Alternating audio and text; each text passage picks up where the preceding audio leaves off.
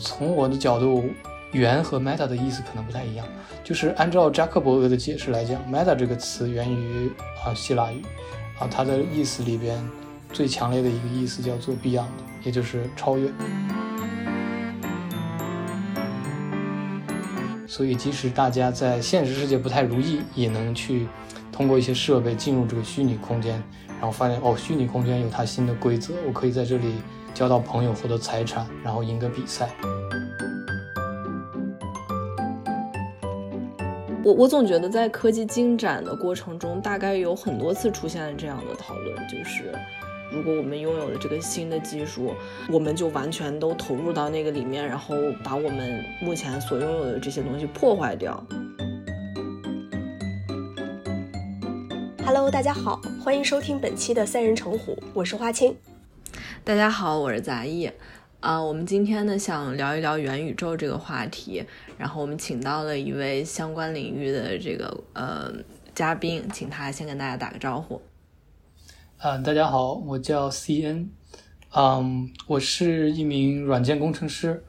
啊、目前在 Meta 工作，啊、我们的前身是 Facebook。是的，呃，大概我觉得是呃，Facebook 自从改名之后，元宇宙这个概念就变得特别的火爆。然后我和华清也是感觉，嗯，总是听说这个词，然后嗯，却里面很多细节都不是特别了解，所以就今天想来跟 CN 聊一聊相关的内容。嗯，所以你在 Meta 具体是呃做什么？呃，工作就是内容，工作内容到底是什么呢？嗯，我在 Meta 部分是叫 Reality Lab，啊、整个 lab 的前身是它所有的 AR、VR 相关的工程部门。啊、我做的工作具体是在支持一些啊、AR 或者 VR 的硬件设备上面的软件算法。呃，举一个例子吧，就是比如说我们在使用 Oculus Quest 啊、玩游戏的时候，啊，对对，插插话就是我我是 Oculus Quest 的用户，就是那个呃 Meta 的那个 VR 的一个头显是吧？那个设备，反正是一个设备，可以玩 VR 游戏的。嗯，嗯好，继续。对，呃，也很高兴有客户在这儿。呃，我们的我们的硬件有一个有一个设置，呃，如果玩家进入这个 VR 游戏啊 VR 世界之后，为了保护玩家在现实世界生活中的安全，我们要在虚拟的场景里画一个圈，就表示用户确认在这个圈内没有家庭里的障碍物。我们开发的其中一项算法是，比如说，当你的啊、小孩或者宠物或者有其他人进入这个圈的时候，我们在你的 VR 啊、呃显示器上把这个东西标注出来，这样你可以第一时间避开他们，或者啊、比较啊、随心所欲的玩耍吧，不用再担心安全问题啊、这就是我之前支持过的一个项目。对，那就是你感觉自从你们公司改名儿之后，呃，有什么变化吗？对，对你的这个平常工作来说，呃，从从内部角度来讲啊，呃，一开始是非常懵的，因为我这个东西严格保密，但是是对内严格保密，对外呢提前一周就知道我们要改名的消息了，呃，所以我我也是很懵，大家这个朋友们发链接过来，哎，你们公司要改名了，我说我咋不知道？我一开始说我觉得不可能啊，因为因为这么大个上市公司要改名儿，哇，得多少得改多少地方。呃，从一个程序员的角度来讲，光复复制粘贴或者是查找替换都得都得很久很久。嗯，但是我我从侧面也看出了这个我们老板扎克伯格的决心吧。心嗯嗯嗯，当然改名之后最大的一个最大的一个好处呢，所谓好处就是我们的我们这个部门这个 Reality Lab 变成了一个在公司的地位急剧上升。呃，因为因为之前我们是一直在亏钱的部门，就是有一点被你拿拿别人的钱干活嘛，呃，总是没那么，因为 Facebook 之前百分之可能九十八的收入都来自于广告啊、对我们是一直在靠着公司来养活，去做一些研发和和低价卖一些硬件，但现在可能是地位地位整体提升，这可能对我影响是最大的。但是反过来讲，我们对外介绍自己的时候也就更加困难。我有时候不知道该说自己是 Meta 的还是 Facebook 的，呃，总之同样的话经常要说两遍，啊，略有困扰。嗯，对这个改名这个事儿，想想应该是非常麻烦的，因为之前我听说，嗯，去年的东京奥运会还有那个欧洲杯都没有把他们的名字重新改成二零二一，就是因为如果就只是改一个数字的话，所有的宣传啊，包括各种东西都要替换。呃，估计你们应该是工作量不小。我我最近发现，倒是打开很多软件，比如说 Instagram 呀，什么都已经改了。嗯，就是下面会 写。对啊，前两天看到一张新入职的啊朋友发的一张照片，公司一般会寄一点小小礼品，然后里边还是 Facebook，所以 可能是以前剩下的，对，还没发完。好吧。那那就我们就从这 Meta 这个名字开始聊吧。你们老板改名肯定是想用这个 Metaverse 这个元宇宙这个概念。嗯，对，到底啥是元宇宙？嗯，对，嗯，按照起源来讲，元宇宙这个词 Metaverse 最早的出现应该是啊一九九二年的一部科幻作品，叫做《雪崩》。啊，在里边，作者先提出了这个元宇宙的概念，也就是 metaverse 这个词。嗯，当然翻译到中文元宇宙呢，啊，很多人对这个词就非常费解，其中包括我，我我我不理解它为什么叫做元宇宙啊？因为从我的角度，元和 meta 的意思可能不太一样。就是按照扎克伯格的解释来讲，meta 这个词源于啊希腊语，啊，它的意思里边最强烈的一个意思叫做 beyond。也就是超越，可能是高于现在宇宙的一种表达形式，叫做元宇宙，呃，叫做 metaverse。但是“元”这个词就不一样了。我我我反复这个回忆“元”这个词在汉语里的解释，比如说，呃，初始的意思，或者说第一的意思，比如说，嗯，元首啊，状元这种东西，或者说基础的意思，比如说元素。呃，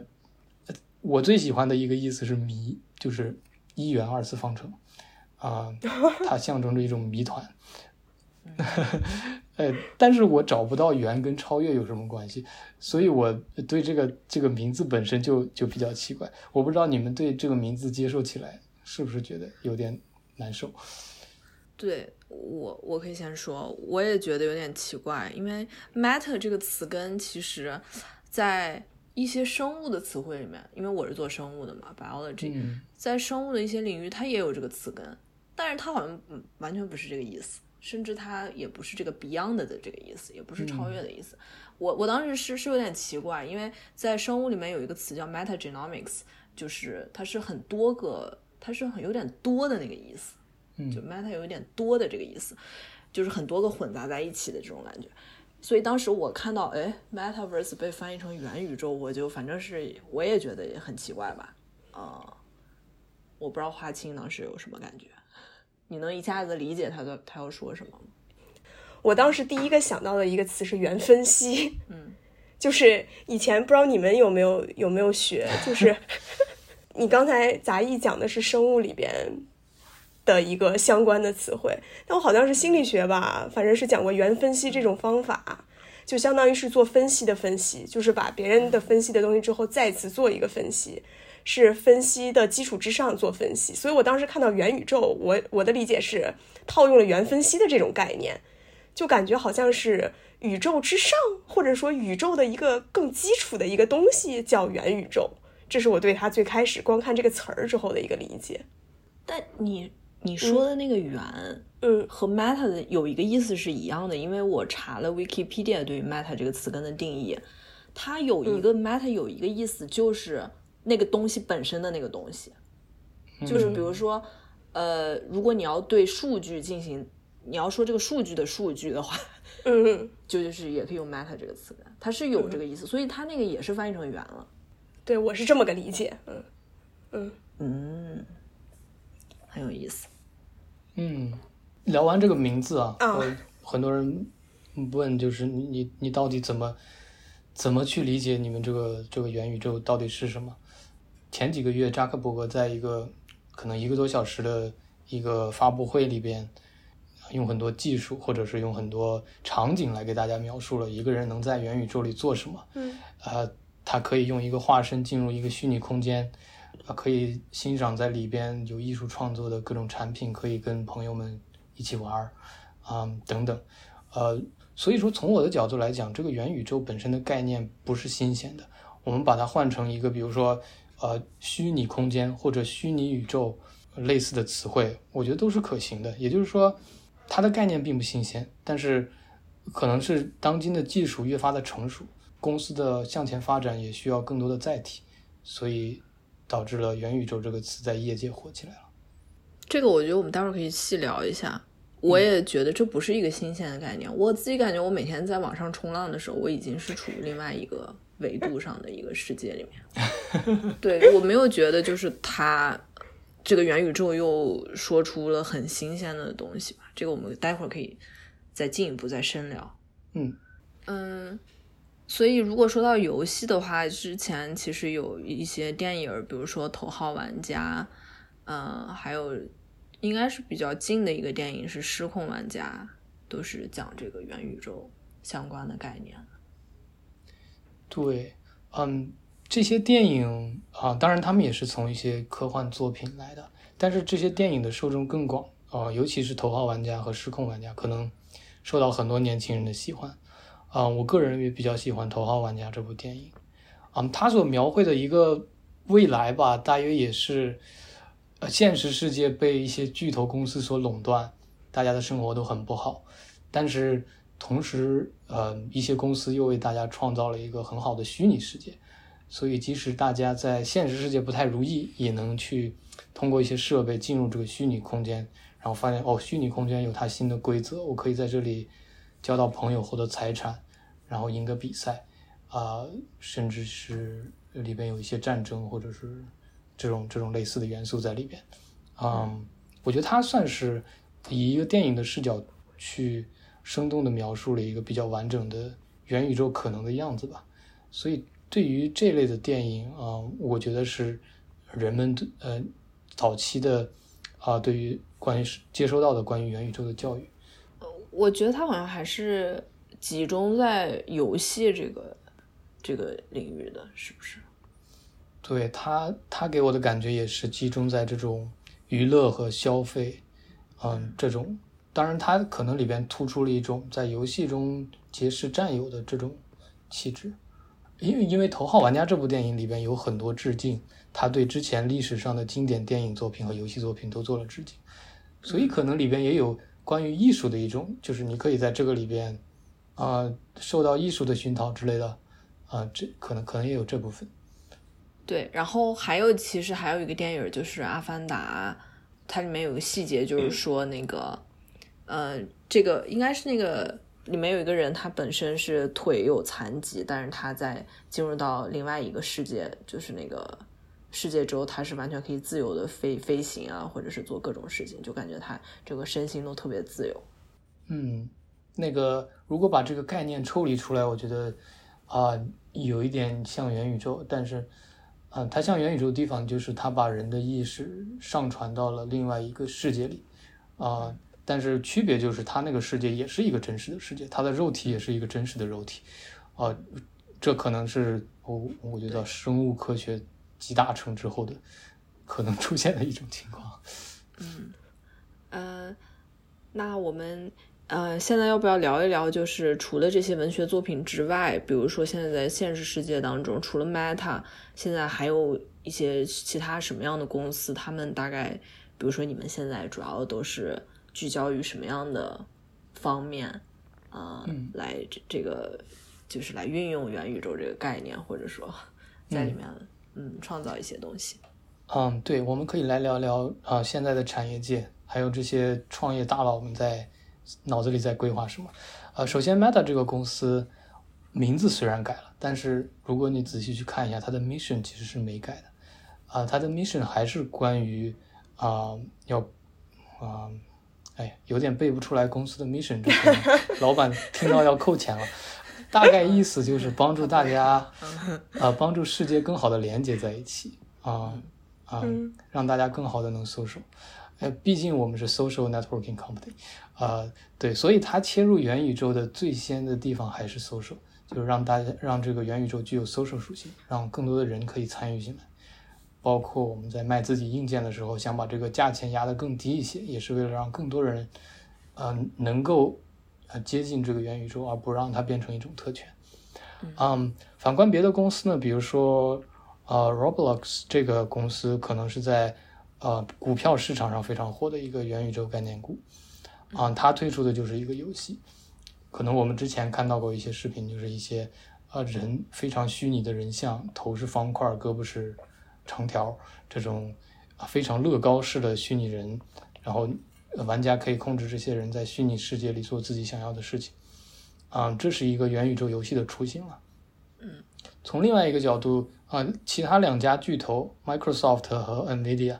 他们做的更多的是企业服务，嗯，就比如说用这些啊元宇宙的技术帮助大家远程的工作、远程的会议、远程的教育，嗯。可以提升这些日常工作场景的效率，让大家可以不在一个地方工作，就但是可以很有效率的啊推进项目。嗯，另一家大公司大家在关注的就是 Apple，但是呃他们的 CEO Tim Cook 一直在表达，我不喜欢元宇宙这个词，啊我们公司称它为 AR，呃可能就是理解方式不一样，他们的他们的啊战略的聚焦的地方也不一样，他们可能是。OK，觉得元宇宙这个东西包含的东西太多，当然我我也非常期待他们的 AR 技术。所有这些它都是要基于新的这个硬件的基础上，是吗？嗯，对，呃，大部分是的，呃，比如说 Roblox 这个啊起点状态的元宇宙游戏，它可能就需要一个手机或者电脑就可以玩，嗯，但是呃，真的想要发挥这个自由世界全部的潜力，还需要调动人更多的感官。就真的把人丢到这个场景里，嗯，可能会让这个游戏更吸引人吧。所以元宇宙跟 VR 和 AR 这些，它的关系是什么呢？嗯，很好的一个问题，就是很多人认为哦，元宇宙是不是就是我们原来说的虚拟现实啊，就是 VR 这套东西啊？因为比如说像《头号玩家》这样的电影，很自然的教育了人们，OK，你戴上一个头显。给你一个虚拟虚拟显示屏，你这样什么东西都在里边，嗯，但其实，在我的理解里，或者说从一个基础的角度去理解元宇宙的构建的话，AR 和 VR 都是人们进入元宇宙所需要的接口技术，啊，它们只是一些传感器，来负责啊，一方面捕捉你身上更多的信息。以使你真正在元宇宙里有一个更好的化身，嗯，比如说对你的面部进行追踪，那你的表情细节就可以在元宇宙里被其他用户看到，嗯，呃，同时它给你一个新的输入方式，就是你可以，呃，通过 VR 这种屏幕或者 AR 的话，就是在在你生活的现实里给你叠加一种啊图像，增强你的现实的体验，嗯，包括之后可能有脑机接口，呃，包括。震动反馈手套，呃，触感反馈手套。当这些设备包裹你的时候，你就发现哦，我越来越接近于在真实世界里了，就是进入元宇宙以后。嗯，所以 AR VR 技术呢，就是帮我们提供一个接口，让我们有更好的化身在元宇宙里边。我觉得这是啊，元宇宙真正能够嗯，让让普通人觉得这是一个新东西的基础吧。就以现在的。以现在的这些概念，无论他怎么吹，普通人还是体会不到这个元宇宙到底好在哪儿的。嗯，所以我可以理解元宇宙其实就是一个虚拟世界吗？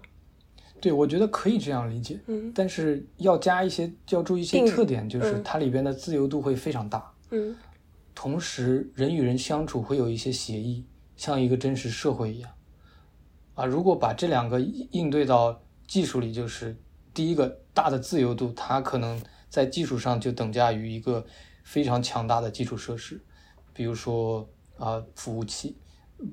比如说这种内容创作平台和内容创作者，都是 scale 会非常大，会有非常多的人和机器还有能耗参与到这件事中来。嗯，呃，所说的第二个协议呢，就是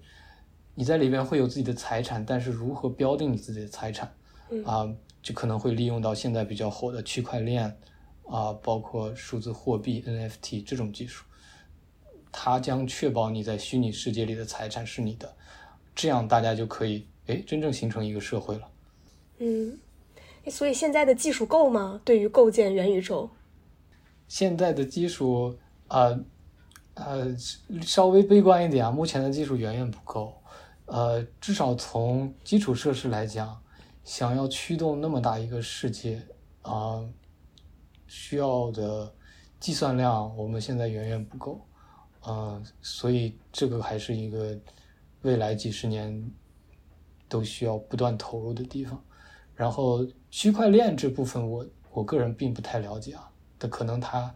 已经具有了一定的啊，形成一个小社会一个雏形的能力吧。那比如说，当前呃，除了元宇宙这个概念以外，你们主要是呃有一些什么样的核心的这个技术，可以大概给我们讲一讲？嗯，就是其实刚才我们大概过了一遍，就是从上到下，呃，接口首先是人们遇到的这种各种相机、AR、VR 啊，各种震动反馈的穿戴式设备，以至于到后边侵入和非侵入式的脑机接口啊，这可以给人提供一个保障。你在里边可以跟你在外边在真实世界里的体验比较类似，嗯，同时里边需要很多的内容创作者，用户本身可以是，但是一定需要专业的内容创作者，啊，举个类比，就是 B 站上每个人都可以上传自己的视频，但是有一些大的 UP 主，专业做视频的人，他们的视频会更好，啊，元宇宙里也需要专业的内容作者，啊，需要一个。啊，需要一个比较普遍的这种啊 community 去去为大家提供新的内容啊，然后在此基础之上，各种协议来确保你在里边可以进行啊像人类社会一样真实的社交活动，这就是刚才讲的区块链。然后这所有的一切都需要算力、储存空间、呃能源的支持，这部分我觉得可能我们现在也差的比较远，就是需要很多很多的云计算啊、数据中心等等。啊，来支撑这样一个元宇宙，嗯，对，这大概就是一个从上到下的。然后，呃，就是我开头说的，我参加的工作可能是，啊，AR、VR 这方面的，也就是保障人跟人的关系最紧的这方面。好的，那我们要不要聊一聊，嗯，在今天的，呃，在今天这个概念里面的这个元宇宙大概是有一些什么样的内容？呃，其实，其实。二零二一年这个概念突然火起来，嗯，也有一些概念性的原型被大家挖掘出来。比如说我们之前提到的 Roblox 这个游戏公司，它所提出的这个非常原型，在我看来非常原型的一个元宇宙游戏。嗯，但是呃，我更愿意聊的是我们所所谓的在 VR 里边呃的一些这些游戏，比如说用用 Oculus Quest 可以进入的一些游戏。之前啊。我们公司开发了、开放了一个平台，叫做 Horizon，啊，其实就是有你有一个化身在里边，里边的自由度非常大。啊，我有一天就是带上我的 VR 显示器，我进去大概逛了逛，呃，还在理解哦这些东西是干什么的，怎么用，然后里边也不停的有人跑过来，然后跟我 say hi，呃，其实我还没顾上顾上理他们呢，就是。但是大家都像一个哎，在一个非常新鲜的世界里遇到新鲜的朋友一样，啊，热切的过来跟你打招呼，啊，我我记得，我觉得观察人本身就很有意思在里边。我我记得非常有意思，就是看到一个里面有两个人，很显然他们是认识的，就其中一个可能是另一个小孩的啊外婆之类的角色，就是这个小孩在耐心的帮他外婆教他外婆该该如何操作这边的各种东西。帮他外婆，比如说想要想要，比如说可能是有一个任务是做做一个什么菜，啊，大概就是在很耐心的教他外婆。因为这些这个世界是开放的，所以你在里边，你跟他们距离越近，他们的声音就越大，嗯，所以这种感觉还是还是比较亲切的吧。我都没有顾得上啊来体会，呃，这里边的存在的什么东西，我就顾着看人了。可能半个小时里就就在观察各种其他玩家，呃，这个。这种 VR 的形式对我来说是比较新鲜的，呃，那除了这个平台之后呢，以前还有很多，比如说，呃，VR Chat 和 Rec Rooms 这两个可能是也是以社交为主的一些环境，就是 VR Chat，就是大家可以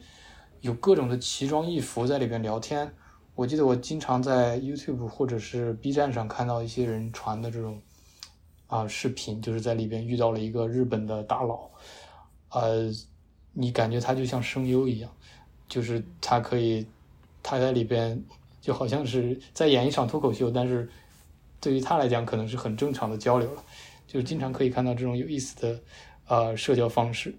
嗯，我觉得从这个角度来讲。今天的这个所谓的元宇宙方向的这个游戏，已经超越了我们之前的多人在线游戏，比如说网游，比如说更早的什么呃 QQ 棋牌室，那是那是比较早的一个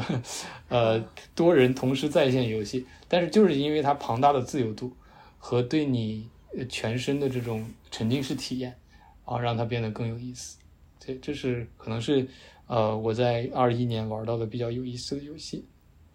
哦，我特别喜欢玩的是那个打乒乓球那个，嗯，就是那个游戏在那个 Oculus Quest 里面应该排名也挺高的，而且我我就是因为看别人打乒乓球，所以买了这个 Oculus，然后买了之后到处宣传，跟别人说拿用这个就可以和自己的好朋友打乒乓球，然后又推荐给更多的人买了 Oculus。就是他那个，就是感觉，呃，我是感感觉我们 帮你们公司推荐不少产品，就是感觉就是他那个他那个打乒乓球，就是你可以在一个，就是你相当于，比如说你如果和其他人加上好友，然后你们就可以在一个房间里面打乒乓球，然后他的手就是操作那些，嗯，比如说他旋球啊，或者是扣球啊什么的，你完全就可以跟他有互动嘛。而且你们还可以一边打一边聊天，就是我感觉，我感觉这个体验还挺好的。哦，对，这个游戏我也我也听说过，感觉周围有很多人在在上面玩，然后据说模拟的还比较比较真实，是吧？里边的球。对，呃，是的，就是其实它。就是跟人打会更有意思，因为它有一部分是你可以跟这个机器本身打，但是它好像没那么多花样。但是如果你去跟其他用户打的话，有很多用户会打一些很怪的那种球，它那个炫的方式很奇怪。然后你可以跟他们练球啊什么，然后如果是跟你认识的人打就更有意思。对，我觉得你刚才提的这一个可能啊，如果我们把它放到更大的元宇宙游戏里面，可能是一个很好的体育类的模块。啊就是你在这里什么都可以做，然后你找到一间乒乓球室，然后就可以进去跟朋友打球。对对，我我觉得它还有一种，就是除了你说这种观察人的这种以外，还有一种是体验类的，就是呃，比如说有一个游戏也是我们很喜欢，叫 Climb。就是你可以在里面爬山，然后呃，其实就是就是因为像像像我这种比较胆小的人，就是绝对不可能在现实生活中去爬山的，去攀岩什么的。但是你在那个里面，呃，就是比如说它有一些山，比如说阿尔卑斯什么的，然后还有可能其他的一些比较著名的山，然后你就爬在上面，你就在攀登的过程中，你可以看旁边的风景，就你可以随便转你的头，然后就看什么一览众山小那种。那种云海啊，还有旁边有土拨鼠什么的，而且你要是没有攀的好的话，你掉下去也是真的那种掉下去，就是你的 你的那个视线里面就感觉所有东西都往上移，然后也挺挺可怕的哦，那种感觉。对，这个这个游戏我也觉得很好玩。对，我觉得以我的体验来讲，我还在里边还是稍微有点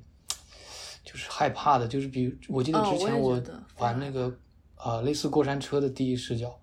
哎呦，就是就是开到一段地方，我就不不由得要闭眼，就是像在真的过山车的时候就想闭眼一样。我觉得我第一次给我爸妈去体验的时候，我我爸就非要摘下来，就是他可能在过山车上跑了十秒，就一定要摘下来。然后然后我妈玩游戏的时候就一定要坐着，因为她觉得她她随时要掉下去什么的。是的，对，所以我我自己觉得就是这种 VR 游戏体验感大概是。也是一个挺重要的层面吧。嗯，就是回还是回到我们今天的话题的话，就是这种体验感是呃元宇宙吸引人的一个基础了。我觉得，啊，真的只有在这种体验感加在人身上的时候，你才觉得那个世界会有更新鲜的东西等着。嗯，呃，其实我我特别想聊一下一个一个经验，就是啊会议室的一个经验，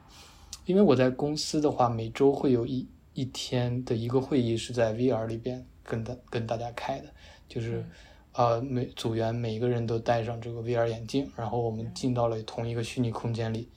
啊这这也是 Facebook 今年可能在去年主要推出的一个啊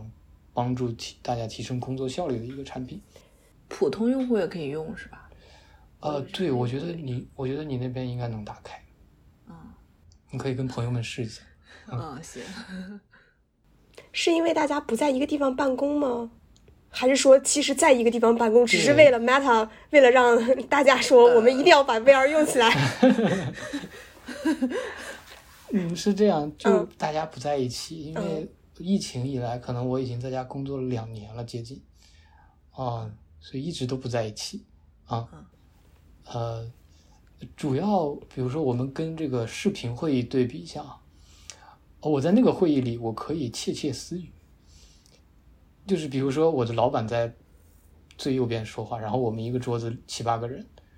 然后他我离着他有一定距离，OK，他的声音的大小是那样。然后我如果此时低声跟我旁边的人说两句话，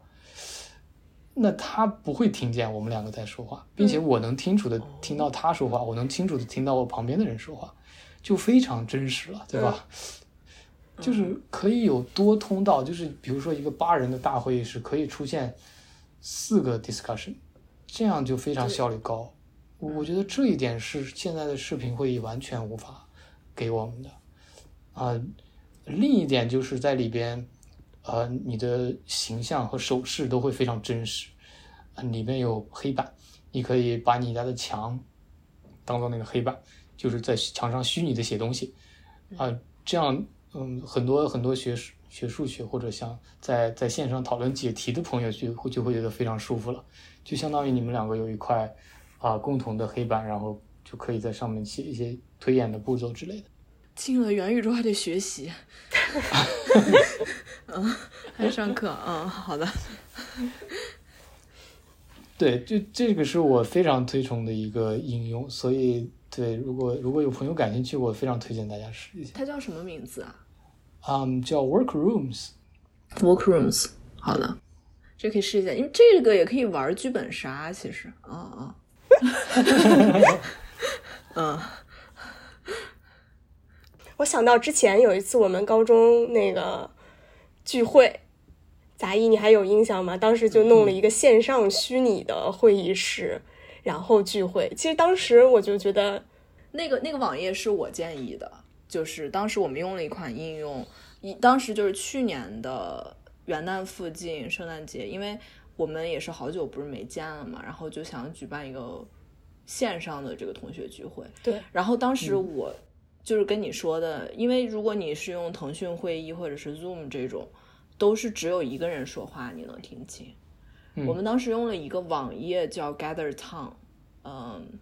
它也是和你说的一样，它是可以就是小规模讨论，然后也可以大规模讨论，也是你走的近了以后会听得更清楚，走远就会听、听不到。但是它它不是基于 VR 和 AR，它是还是一个网页的一个东西。就是你要在上面选择你的位置，然后呃，对，没错，你你就是你操纵了一个小人儿，对，OK，嗯，对，这这可能是我们把这个再加一个高维度，它就到了 VR 里边。啊，对对对，三维的就是，对，对，然后呃，前段时间，呃，有一个有意思的就是五五月天的跨年演唱会，里边有大概十八分钟的，呃，可能四首歌的时间，包括周杰伦出现的那一段，嗯、也是用了一些虚拟技术。就我的观察来讲，他们应该是站在一个周围全是屏幕的屋子里，啊，这样屏幕可以给他们做出各种效果，就好像他们在穿梭时空，在各种啊、非常炫酷的环境里给大家做演唱会。啊、首先这部分可能是包含了一点这个所谓元宇宙的技术，但是呃，是在这个在新闻稿里比较推崇的是，腾讯音乐有一个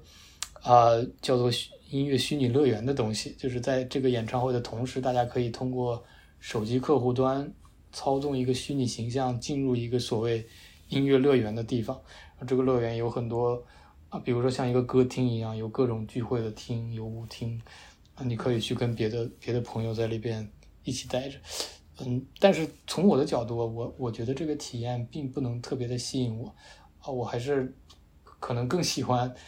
呃在坐在沙发上，在电视机前去欣赏这个演唱会，而不是对着手机去找那些哎这些虚假的人，看谁是我的朋友，就是就是可能就是因为接口技术不到位。如果如果假设它换成 VR，让我再通过 VR 进入这个场景，然后发现哇，大家可以在一起，这个。听演唱会，然后眼前的看到的也可能不仅仅是一块屏幕，而是一个真实的三维投影，就是五月天和周杰伦那几个人在这儿。我觉得这种效果可能是更好，呃，可能也是因为现在的技术不足以支撑这样的一种形态吧。嗯嗯，哎呀，我觉得我对元宇宙的理解深刻了许多。你需要一个 VR 眼镜。可是刚才你们你们描述的那个，比如说像 VR 游戏啊之类的，现在还是不能说把我这个人真实的投影在这个虚拟世界里，更多还是我去看外边构建出来的那个虚拟世界，是吗？对，你现在对现在大家进入 VR 的时候，还是一个虚拟的化身。对，因为现在没有对你的更好的采集技术，嗯，对，所以它只能是一个非常非常卡通的形象，然后。通过猜测一些面部表情，就比如说你在说话的时候，它会让你的嘴动一动，嗯，这样带来些许的真实感。但其实还有很长的路要走。像打乒乓球那个，只能看到那个头和手，两只手。我如果能看到杂役就在这个大概能想象他的那个姿势。打乒乓球那种感觉就会完全不一样。嗯，对，就像伊藤美诚做一些那种挑衅的动表情。现在还是无法看到。嗯嗯，那太深刻了。嗯，对，那以后呢？就是未来的元宇宙，我们会可以用它来做一些什么新的事情？对，其实其实未来的元宇宙是一个充满想象力的地方了。嗯，我觉得我们每个人都可以发挥一点想象。我觉得我个人哦。我最期待将来能在元宇宙里做的就是，我们有一个质量非常好的化身，就这个虚拟空间里的我就是真实世界里的我，然后我的每一个动作、每一个呃细节都会被捕捉进去，并且我看到的其他人、我的朋友们也都是他们真实的、实时的样子啊。比如说，大家在一个很很很 fancy 的屋子里坐着聊天啊，比如说。大家在一个虚拟的场馆里去看一场乒乓球比赛，呃，或者一场足球比赛，啊，或者去看一场电影。然后我我我想要的就是这种，你一回头发现，哎，这个人好像是真的在你旁边的一样，嗯，对吧？所所所以就是从我的角度来讲，它的社交属性还是我最期待的一个地方。嗯，可能当这方面做好了之后，我会。觉得哎，可能去大家一起去玩玩游戏，一起去啊做运动或者做其他的东西会更有意思。哎，除了社交，它还能在哪一些方面发挥作用呢？我刚才也可能是因为我们刚才提到一些场景，相对来说都是偏社交、偏娱乐性质的，其他我好像有点想象不到。我觉得能干好多有意义的事儿，比如说看病。嗯，就是医生是不是可以给病人直接看病啊？我如果他能够做的技术足够好，能够真的反映那个病人的所有的状态的话，嗯，远程医疗相当于是是吧？可能可能摸不到脉，但是呃看一下，对，可能可能呃，但是也可以，比如说我们这边病人病人家里有一些基本的监测的设备，嗯，然后通过一个线上的问诊。啊，但是可能，呃，这方面在这个三 D 之后并不会带来特别大的增益。嗯，但是我们换一个角度，如果是培训的话，一个老师在演示如何拆解一个机械，或者说一个机械的操作指南，我们要先摁这个，再摁这个，这样的话，我觉得这学生会学得非常非常清楚。啊，每一个人面前都有这样一个虚拟的机器，然后所有人都可以在上面去操作一下。嗯，这类的 VR 培训呢，可能也是在。大概三四年前的话，会有一些公司逐步的开始做，然后有一些大厂，啊，比如说强生，我记得强生会用他们来做一些医疗培训，嗯，然后日本的一些，比如说三菱重工，会用他们做一些嗯大机械类的培训，这样可以避免真人去上真机械，呃，有时候会出现一些伤亡。在上面上驾校是吧？之类的。如果对如果对汽车的模拟足够好的话，我觉得驾校也没有问题。我自己的想象也是比较局限的，大概你很难真正就这个东西只有发展到那一步，大概才会产生新的一些应用场景。比如说，我也觉得如果这种社交是挺好的。还有就是我之前说的，比如说登山那种体验类的那种，就你在现实中不可能不可能感受到的一些东西。对我我我又想起一个游戏，就是钓鱼模拟器。哦，在里边钓鱼，那个我也有，我也下了。对，我我觉得很多人很喜欢那种感觉，就是你在这里边坐着，因为里边风景确实还还可以。如果你带着那个东西，啊，不会感觉到眼部疲劳或者是头不舒服的话，哎，在里边坐着钓钓鱼也是挺陶冶情操的一件事。嗯，对，嗯，我还我目前的想法还是会觉得元宇宙像是在现实生活当中有一些无法达成、无法做到的事情之后。的一种补充，就是如果现实生活中我们就可以在一起打乒乓球，可以在一个空间里坐着聊天，可以在一个地方去看一场演唱会，那我可能更愿意在现实里完成这件事情。但是当现实无法达到这些的话，我很期待有元宇宙，有这样一个虚拟世界来帮助我达成这样的一个心愿。比如说，即便你和身边一个朋友，就他就坐在你身边，但是你们可以。进行的活动可能是不一样的，就是你们可以进入一个就是其他，比如说你的场景可以是完全不一样的。你们俩可能坐在沙发上，但你们俩在钓鱼，或者是你们俩进入一起到月球上面，就是在月球上面体验什么之类的。嗯，是，或者你们俩一起去元宇宙里盖房子。嗯嗯，是，但是我我可能觉得啊，我还是会更。更期待相对脚踏实地、落地一点、现实的一种感受。就是当我在现实当中无法做到的时候，我才会考虑说我在虚拟的世界里去完成我这样的一个心愿。虽然说它的虚拟世界可以非常的 fancy，嗯，是的，我觉得我们刚才触到了一个有意思的点。我记得我们部门的负责人他叫他叫 Boss，呃，他可能马上成为公司的 CTO。嗯，他在二零一九年第六届啊 Oculus Connect 大会上有一段话，嗯，强调了 VR 的 limit，嗯，就是我们刚才说的这种场景，如果两个人真的在线下，然后同时带上这个显示器，然后从能看到彼此变成变成看不到彼此，稍微有一点反社交，嗯，就是我们。这时候可能就会模糊我们社交到底是为了什么社交啊？可能像刚才杂艺说的，我们可能是为了在一起干一些有意思的事情。那这种时候，我们不一定就要看到彼此。我们在虚拟的世界里钓鱼、盖房子也很不错。但是我也非常理解花青刚才描述的，呃，这种在一起的意义是虚拟世界无法比拟的。所以从技术的角度来讲，啊，当时我们讲，当时呃，boss 讲的就是。AR 技术可以很好的弥补在在社交场景中的这种需求，就是说，你戴着 AR 眼镜，你依然可以对现实世界有所有的获取，所有的信息都可以获取，它只是把一些信息叠加在上面，增强了你所看到的现实。嗯，从这个角度来讲，啊，我觉得在对于这种线下的朋友又想要获得一点超能力，有一点。很超越现实的有意思的东西，AR 是一个更好的接入方式。嗯，它的背后可能也是元宇宙的技术，或者说你们戴上 AR 眼镜进入的也是元宇宙的世界。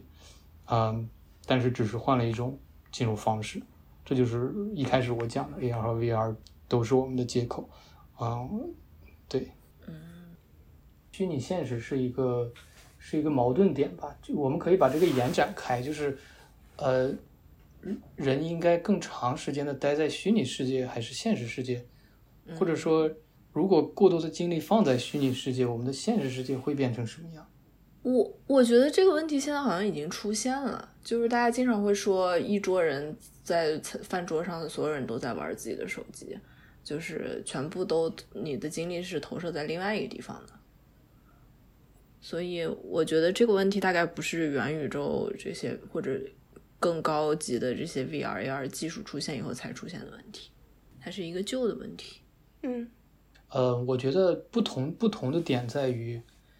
呃，玩手机作为一种比较扁平的所谓接入另一个世界的手段，嗯，你在玩手机的过程中，并不能在手机中创造属于你的东西，嗯，但是你在虚拟世界里耕耘，在那里努力，在那里发挥你的创造力，你可以拥有你的财产，可以拥有你的土地，可以拥有你很多与现实世界类似的属性，那里的规则也会支持你去拥有这些东西。相当于你可以在虚拟的世界里构建你想要的真实的人生，但是这样就不可避免的让我们对于现实世界缺乏注意力，就是像雪崩里描述的啊一种场景，现实世界变成了大家维持生命的一个地方，嗯，就是当时发展最好的行业是外卖，因为所有人都需要外卖，呃，所有人都。不想自己出去吃饭或者做饭，都要靠别的地方送来可以填饱肚子、维持生命的食物，然后所有的精力都放在元宇宙里。嗯，对我们从这个角度出发，可能就啊上升到某一种讨论，就是虚拟的呃世界的过度发展会不会毁灭我们现实世界的文明？嗯，对，从这个角度，呃，比如说呃我们的。嗯，科幻作家刘慈欣就提出非常多的讨论，他也不止在一个地方去表述过自己对这种所谓元宇宙或者说上传意识到虚拟空间的啊这种这种想法的一种讨厌。刘慈欣说啥了？之前 C N 提到提到的这个短片《不能共存的节日》，大概就是觉得。大概就是当人类真正跨入到元宇宙，就你只生活在虚拟世界里的时候，人类社会他觉得就是灭亡了，就是大概就是这么一个意思吧。那个短片，它很短，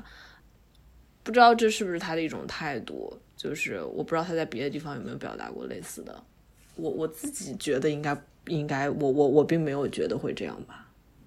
我我总觉得在科技进展的过程中，大概有很多次出现了这样的讨论，就是。如果我们拥有了这个新的技术，会不会就我们就完全都投入到那个里面，然后把我们目前所拥有的这些东西破坏掉？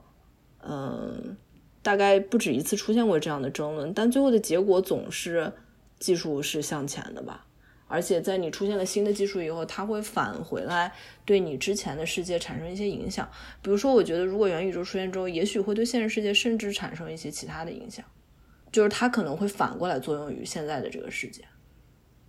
这是我我现在这么一个粗浅的理解。嗯嗯，对，我觉得，嗯，我觉得大刘在这边可能是把两者更明确的对立起来了。嗯，就是他觉得可能我们在一个方向上过度的投入技术的耕耘，会在其他方向，比如说宇宙的探索上，啊，就变得变得停滞不前。因为，呃，之前他在呃领奖的时候，有一个叫克拉克想象力服社会奖，呃，克拉克是他最喜欢的科幻作家，所以在在领奖的时候，嗯，他讲了几句，大概就是，呃，没有太空航行的未来，注定是暗淡无光的，呃，或者类似，他引用了一句话，叫做，呃，你许诺给我星辰大海，但我最后却得到了 Facebook。呃，这当然是在改名之前说的话，呃，我也不知道到底是 到底是谁说的话，呃，就是如果把这两者都作为一种啊可以探索的，并且空间无限的东西，那我觉得这种对立也是有道理的。就你你既可以在这种虚拟的世界里无限制的耕耘，把所有的精力都放到里边，那另一方面也可以去去真正的去制造啊科技的突破，嗯，去在。真实的宇宙里探索，嗯，从我个人的角度来讲，虽然我是现在嗯我们叫叫元宇宙相关行业从业者。嗯，但我对此也是，我更倾向于刘慈欣的想法。啊，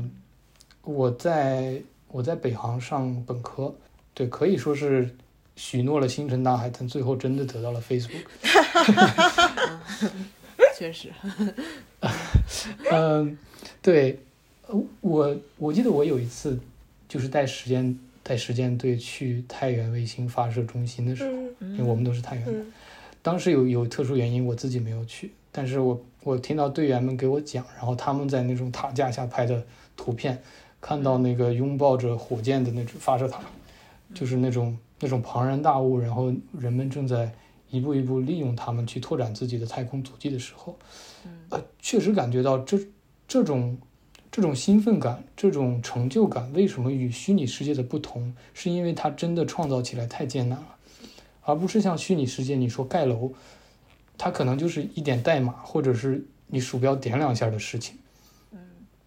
但是在在真实世界，每一个技术，比如说能源技术，比如说材料技术的突破，都需要呃几代人的努力。哦，那些。那些成就给我们的，呃，给我们带来的，一方面是成就感，另一方面是激励吧。我觉得都是元宇宙，至少在目前它所无法给予我们的。啊，所以我赞成刘慈欣对于元宇宙是一次内卷的说法，就是我们的文明在非常有限的资源下继续挖掘，就是他希望的是我们能够扩展出去，这样我们的资源和世界会更加丰富。虽然虽然我在我在我还在为元宇宙努力工作，但是，呃，我我心依然向往着大刘所描述的科幻世界。我觉得在我身上不矛盾吧，我可以让二者达到自洽。对，我突然理解了你说的那个，或者刘慈欣说的这个东西，就是就是如果资源有限，我们只能选择一边的话，就是你会选择哪边？嗯，大概这个是我之前没有想过的。听到 C N 的一段话，我就想到了 科技救国，实业兴邦。嗯，对，其实我们今天我们今天讨论非常的超脱，我们的主体都是全人类，有一点有一点脱离实际，但是也是比较脚踏实地的这种讨论。确实是现在的趋势是大家通过各种各样的途径，通过电脑、手机进入这种虚拟世界，在里边沉迷的越来越久。我我让我想起来，比如说，可能是十年前吧，腾讯 QQ 有一句广告词，我记得特别清楚，它叫做“在线精彩，生活更精彩”。我当时在想，为什么你一个在当今社会，在当今的这些互联网大厂，他们都强调着日活，都强调着用户的时间，我们要紧紧抓住用户的时间和精力。那个时候，QQ 为什么会告诉大家“在线精彩，生活更精彩”呢？我我觉得我我们可能是这个时代是发生了一些啊剧烈的变化，需要从以前走过的时间里找一点找一点启发吧。我不知道，我我我我仍然站在我愿意相信这个呃，比如说元宇宙这一边，我我仍然站在这一边，就是我觉得它会带来无限的可能。就我想着它会有很多我们现在没有办法想。的想象到的东西，比如说，如果说我们永远能把人的意识留在这个元宇宙里面，就即便这个人，比如说人不在了，他现实世界不存在，他仍然存在在元宇宙里面。那就是比如说有爱因斯坦式的人物，或者是一些很很厉害的那种思想家或者科学家，他永远存在那个世界上。然后，如果我作为一个普通的人，我可以在元宇宙里跟他永远的发生交流的话，我觉得那是很有意思的一件事吧。就是类似的这种事情，是的，我我觉得我简单的设想了一下，可能一些亲人，对，我们也会自私的愿意把他们留在某个地方，我们想跟他们说话的时候，可以去跟他们再聊上两句。蛮治愈的一个场景。对，有一天在元宇宙里，我和我五五百代之后的什么重孙子之类的在发生对话。就我觉得，它也许不是对文明的一种毁灭，它甚至可以是文明的一种积累啊。比如说，我们现在是两千年的一些东西，如果一直保存在元宇宙里到五千年，你可以完全在元宇宙里建设出还原如今的一些东西，然后大家现在只能在呃挖化石，然后呃什么通过考古来研究到的一些历史东西，也许到那时候就是完全真实的一种体验。所有东西也许都会被保存，你不需要在现实中修复那些古迹、保存古建筑，你可以完全在元宇宙里就走到那个地方去。嗯，我觉得有好多好多新的东西是没有办法想的吧。我是完全站在支持科技的这一边。我们也没反对科技啊，嗯，真是，对我我我只是嗯。嗯，只是想为他说两句话，而且尤其我觉得在疫情之后，总有一种感觉，就是世界好像变得比以前更难以，就更难流动了，或者说你社交这种需需求更加难以满足了。然后，所以什么与这些老朋友能重新坐到一起，或者是与你的家人重新坐在一起，做什么事情，能有这种真实的体验感，这种机会真的是越来越难得了。所以我觉得这些技术 VR 啊什么的，如果它能帮助我们做到这一点，在这个时代好像就更有意义。那就让我们带着对元宇宙的无限畅想和期待，说结语了，开始。对，这期感觉像是一场，像是一个很长的广告。我 也没有，我觉得是 C N 带着我们两个完全不知道元宇宙是啥的这个小白来了解了一下元宇宙到底是什么，有一个粗浅的认识。没有，我觉得，我觉得我最后听完这段之后，嗯也也仿佛找到了新的动力。嗯啊、对元宇宙的未来，哎，又有了更多期待。我觉得确实，它它的可能性真的很多。好的，那我们今天节目差不多就到这儿，然后特别感谢 C N 来跟我们分享，嗯、关于他工作，还有关于他对于元宇宙的思考。然后，如果大家喜欢我们的节目的话，也可以去微博和微信上关注我们呃的这个账号，就名字就是三人成虎 FM。好的，那这期就到这儿了，谢谢大家，好的，谢谢大家，拜拜。拜拜。